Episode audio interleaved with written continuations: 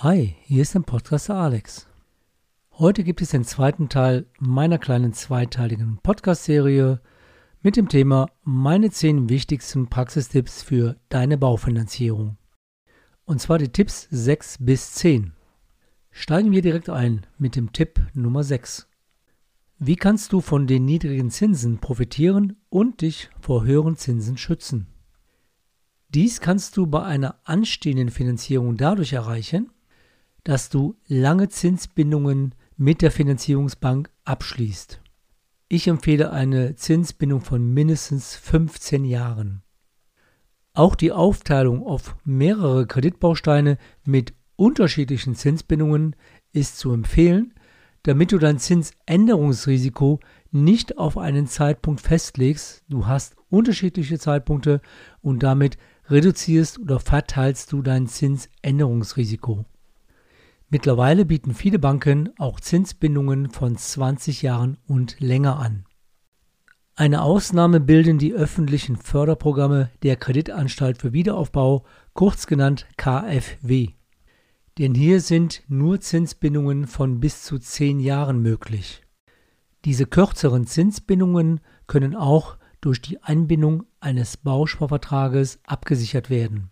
Hier ist allerdings darauf zu achten, dass es sich um einen guten Finanzierungstarif, also mit guten Sollzinskonditionen handelt und dieser auch in die Finanzierung überhaupt reinpasst. Ich bin kein besonderer Freund von Bausparverträgen, lehne diese aber nicht grundsätzlich ab, sofern die Konstellation zu deiner Finanzierung auch passt. Deshalb ist auch immer ein Vergleich von unterschiedlichen Bausparverträgen anzuraten. Aufgrund des seit Jahren anhaltenden niedrigen Zinsniveaus ist ein entsprechend angemessener Tilgungsanteil sehr wichtig. Die sogenannte Anfangstilgung sollte mindestens 2%, eher 3% auf die aufzunehmende Kreditsumme betragen. Denn eine zu niedrige Anfangstilgung kann zu einer deutlich längeren Kreditlaufzeit führen.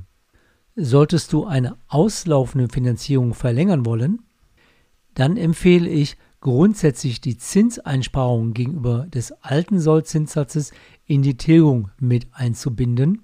Das heißt, beispielsweise die Kreditrate gleich lassen, aber durch die höhere Tilgung hast du diesen Kredit schneller getilgt. Außerdem solltest du immer die Option von jährlich möglichen Sondertilgungen einbauen. Diese beträgt bei den meisten Banken in der Regel 5% pro Jahr bezogen auf die ursprüngliche Kreditsumme. Es gibt auch Banken, die bieten mit einem Zinsaufschlag auch 10% an. Tipp 7. Wie ermittelst du deine nachhaltige Wohlfühlrate für deine Finanzierung? Deine Wohlfühlrate sollte dir noch Luft zum Atmen geben, denn sicherlich möchtest du nach wie vor deinen Urlaub bezahlen und genießen können. Deshalb ist eine genaue und fundierte Kalkulation wichtig, was du dir wirklich nachhaltig leisten kannst. Deine monatliche Kostenplanung für die ersten Jahre schön zu rechnen, birgt spätere finanzielle Risiken für dich. Denk auch immer daran, dass die Immobilie selbst auch noch Kosten verursacht. Neben den normalen Nebenkosten vielleicht ja auch bald anstehende Renovierungsmaßnahmen. Und die Absicherung deiner Arbeitskraft und deiner Familie sollte auch nicht zu kurz kommen. Tipp 8.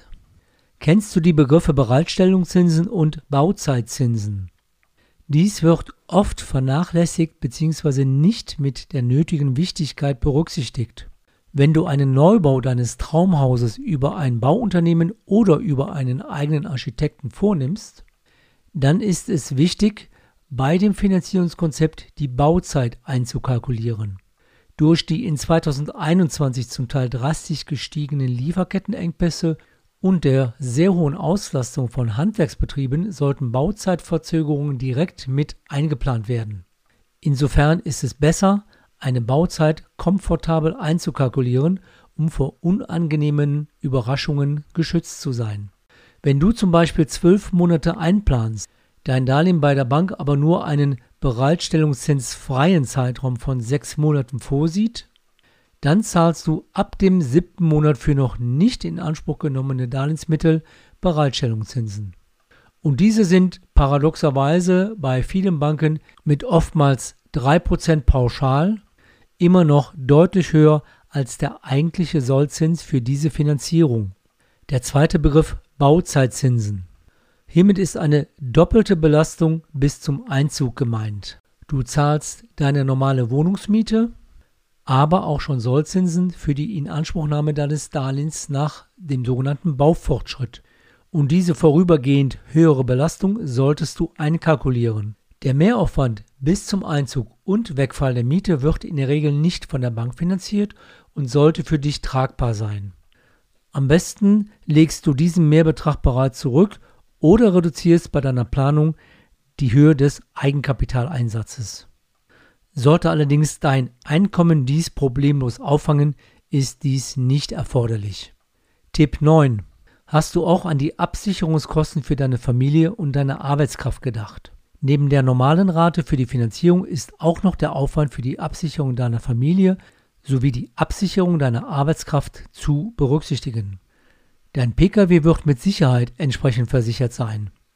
Du bzw. deine Familie sollte es auch in ausreichendem Maße sein. Denn was passiert, wenn ein einkalkuliertes Einkommen wegfällt oder sich durch Krankheit das Einkommen verringert und du dir dann die Rate für das Haus nicht mehr leisten kannst? Tipp 10.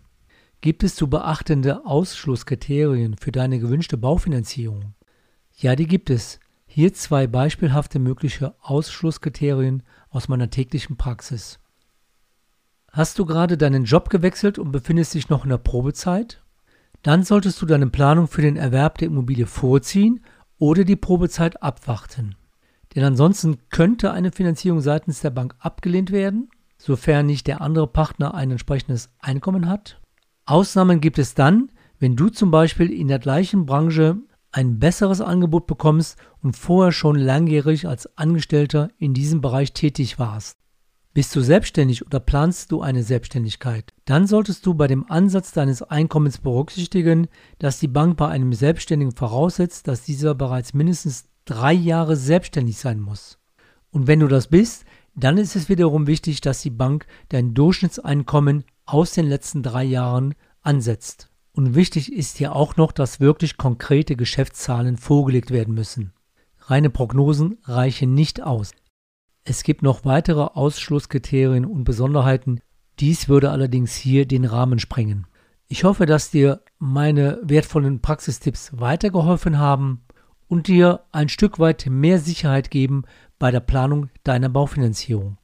Sofern du weitere Fragen hast oder an eine Unterstützung oder Begleitung bei deiner nächsten anstehenden Immobilienplanung interessiert bist, dann kannst du dich gerne mit mir in Verbindung setzen.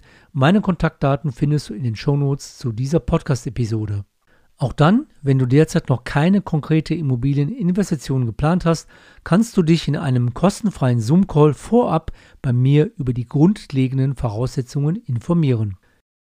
Ich wünsche dir noch eine schöne vorweihnachtliche Zeit und vor allen Dingen bleib gesund. Bis zum nächsten Mal, sagt dein Blogger und Podcaster Alexander Katz.